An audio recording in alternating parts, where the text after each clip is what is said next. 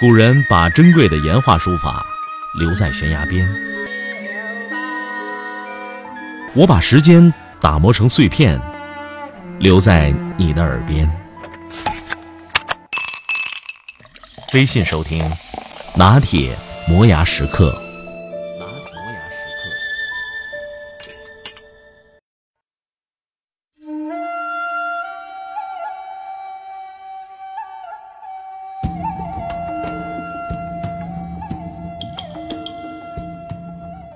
世界上最古老的企业可以追溯到什么时候？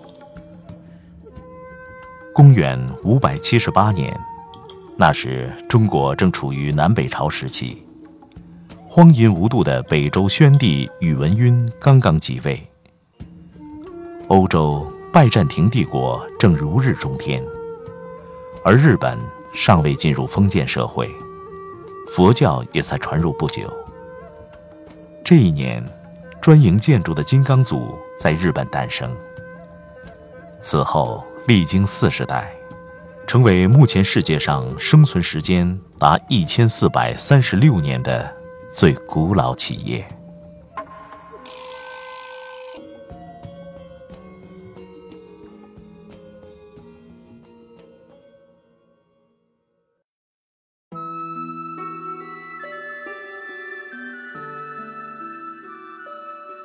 公元五百七十八年，正值日本闽达天皇六年，圣德太子笃信佛教，并大力弘扬。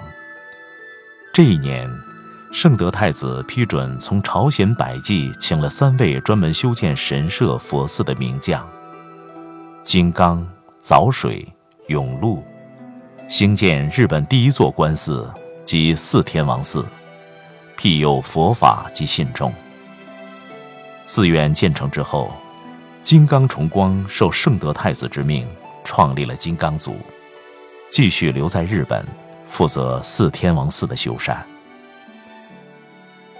此后一百多年，在日本建筑史上被称为“飞鸟时代”。这个时期的日本佛教建筑在历史上备受尊重，四天王寺正是其中的代表。而金刚组则世代将守护四天王寺作为使命，在之后悠悠一千多年里，承担着其所有的修补工作。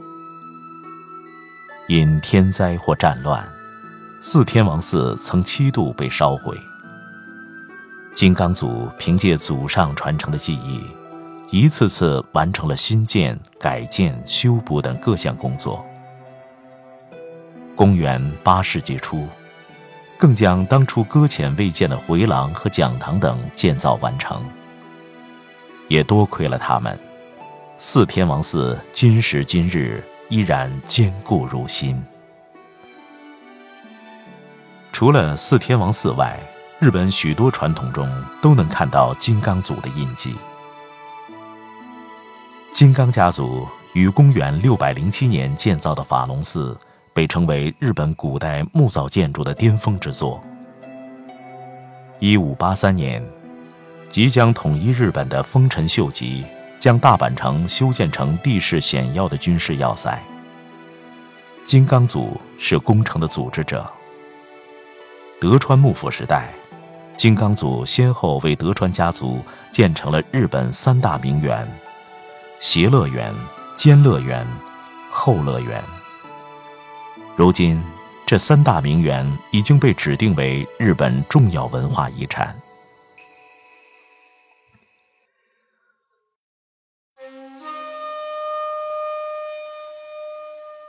自古至今，金刚组一直推崇的是他们的工匠精神。在日本 TBS 电视台节目里，工匠加藤博文告诉记者，整个四天王寺的建筑。木柱和横梁接驳关节没有一颗钉子，这是金刚组世代传承的古法。他说：“钉子可能更加坚固，但钉子一旦坏了或者折断，建筑就没有办法完全恢复到原貌。而我们用纯木材纵横卡位的技术支撑屋顶，使得修复就变得简单。”直到今天，金刚组仍在坚持用传统建造技术，大梁、立柱、雕花、楔子，全部用手工打磨。在这些精美的柱子和横梁连接的内侧部位，经常可以看到如“坚固”“田中”的字样。只有修剪拆开时才能发现。工匠加藤博文介绍说：“这是金刚祖师傅的习惯，是给未来的人看的。我们要传达的意思是，这个时代是我创造的。”数百年后，无论何时修改，工匠后辈们都可以感受到前人的心意。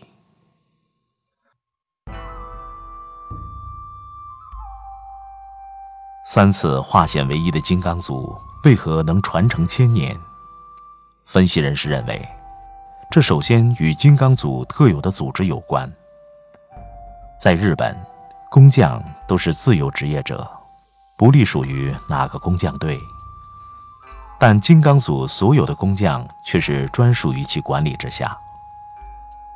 作为家族企业，被称为栋梁的总首领由金刚家族世袭，下辖田山组、木内组、土居组、加藤组、木口组等八个组，约一百二十人。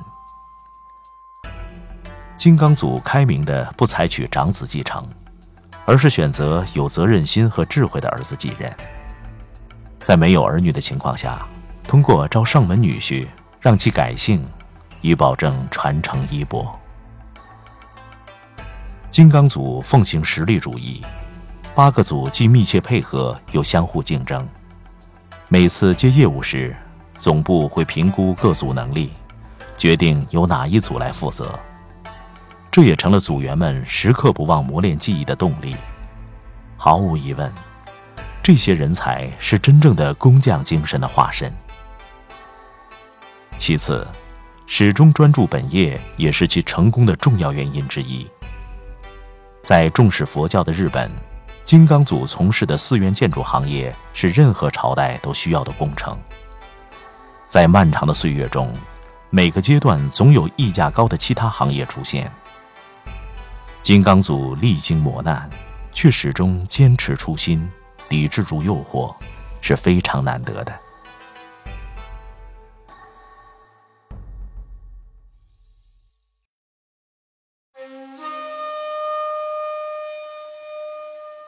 金刚组一千多年的发展之路并不顺遂。一八六八年，明治元年，明治天皇推行神佛分离论，废佛毁寺，四天王失去了原有的领地。一直受其庇护的御用木匠金刚组，也失去了原有的俸禄与地位。面对困局，工匠们开始在其他寺庙工作，并从事商业建筑的建造与维修，最终凭借精巧的技艺度过了这次危机。进入昭和年间后，传承到第三十七代的金刚组迎来了第二次试炼。首领金刚智是个不折不扣的技艺工匠，却对各项经营活动兴趣缺乏，使得金刚组业务受阻。一九三二年，金刚智觉得辜负祖先重托，在先祖的墓前自杀了。家族危亡之际，金刚族毅然打破传统，由金刚智的妻子即将继任，成为历史中第一位女首领。如此大胆的举动，在当时引起了巨大的社会震动，而正是这位女首领上任后，带领金刚族摆脱了危机。好景不长，随着第二次世界大战爆发，日本忙于护国神社及军神的建造，寺院的建设基本停滞，金刚组经营惨淡，陷入危机。在这样的苦境下，金刚组瞄准商机，投资制造军用木箱，硬是熬过了这一关，保住了公司的命脉。十九世纪八十年代，金刚组看到房地产业发展红火，没能抵住诱惑，购买了大量土地。但随着日本经济泡沫破灭，房地产遭遇重创，金刚组资产严重缩水，债务缠身。二零零六年一月，大阪知名建筑公司高松建设从第四十代首领金刚正和的手中将公司买下，并完成重建。新公司结束了家族经营，但保留了公司名称、组织结构和经营模式。金刚组除了祖传的技艺，其千年如一日对事业的专注和对传统的尊重，已经成为日本文化的一部分。必须完整保留。金刚组曾这样介绍自己：我们所建造的是宗教建筑，正是那个时代每个人的信仰和内心想法的集大成。这种压倒性的庄严感，极乐净土的具现化和神佛面前那千万人的纯粹，是被历史永远镌刻的。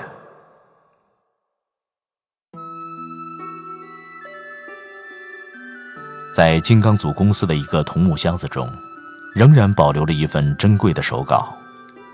但是，一八零一年，第三十二代首领金刚喜定在遗言书中立的家训，总共列了十六条，大致可分为四类内容：第一，需敬神、敬佛、敬祖先；第二，需节制，专注本业。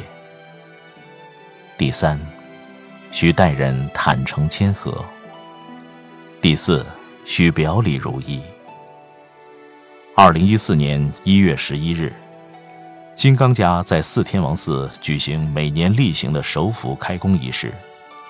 因为去年十月第三十九代首领金刚利龙去世，仪式多了一丝哀伤。头戴黑漆帽、身着和服的金刚组成员。整齐地排成行列，齐步向金堂走去的身影，让人不禁想起千年前应是同样的光景，仿佛一幅生动的时代画卷。正如金刚组自述的：“传统是需要很长的时间慢慢的建造起来的，就算是很小的一步，也会在历史上留下确实的痕迹。”作为历史上最古老的企业，今天我们所拥有的，只是认真的走过这一步步，以后也将继续这样前行。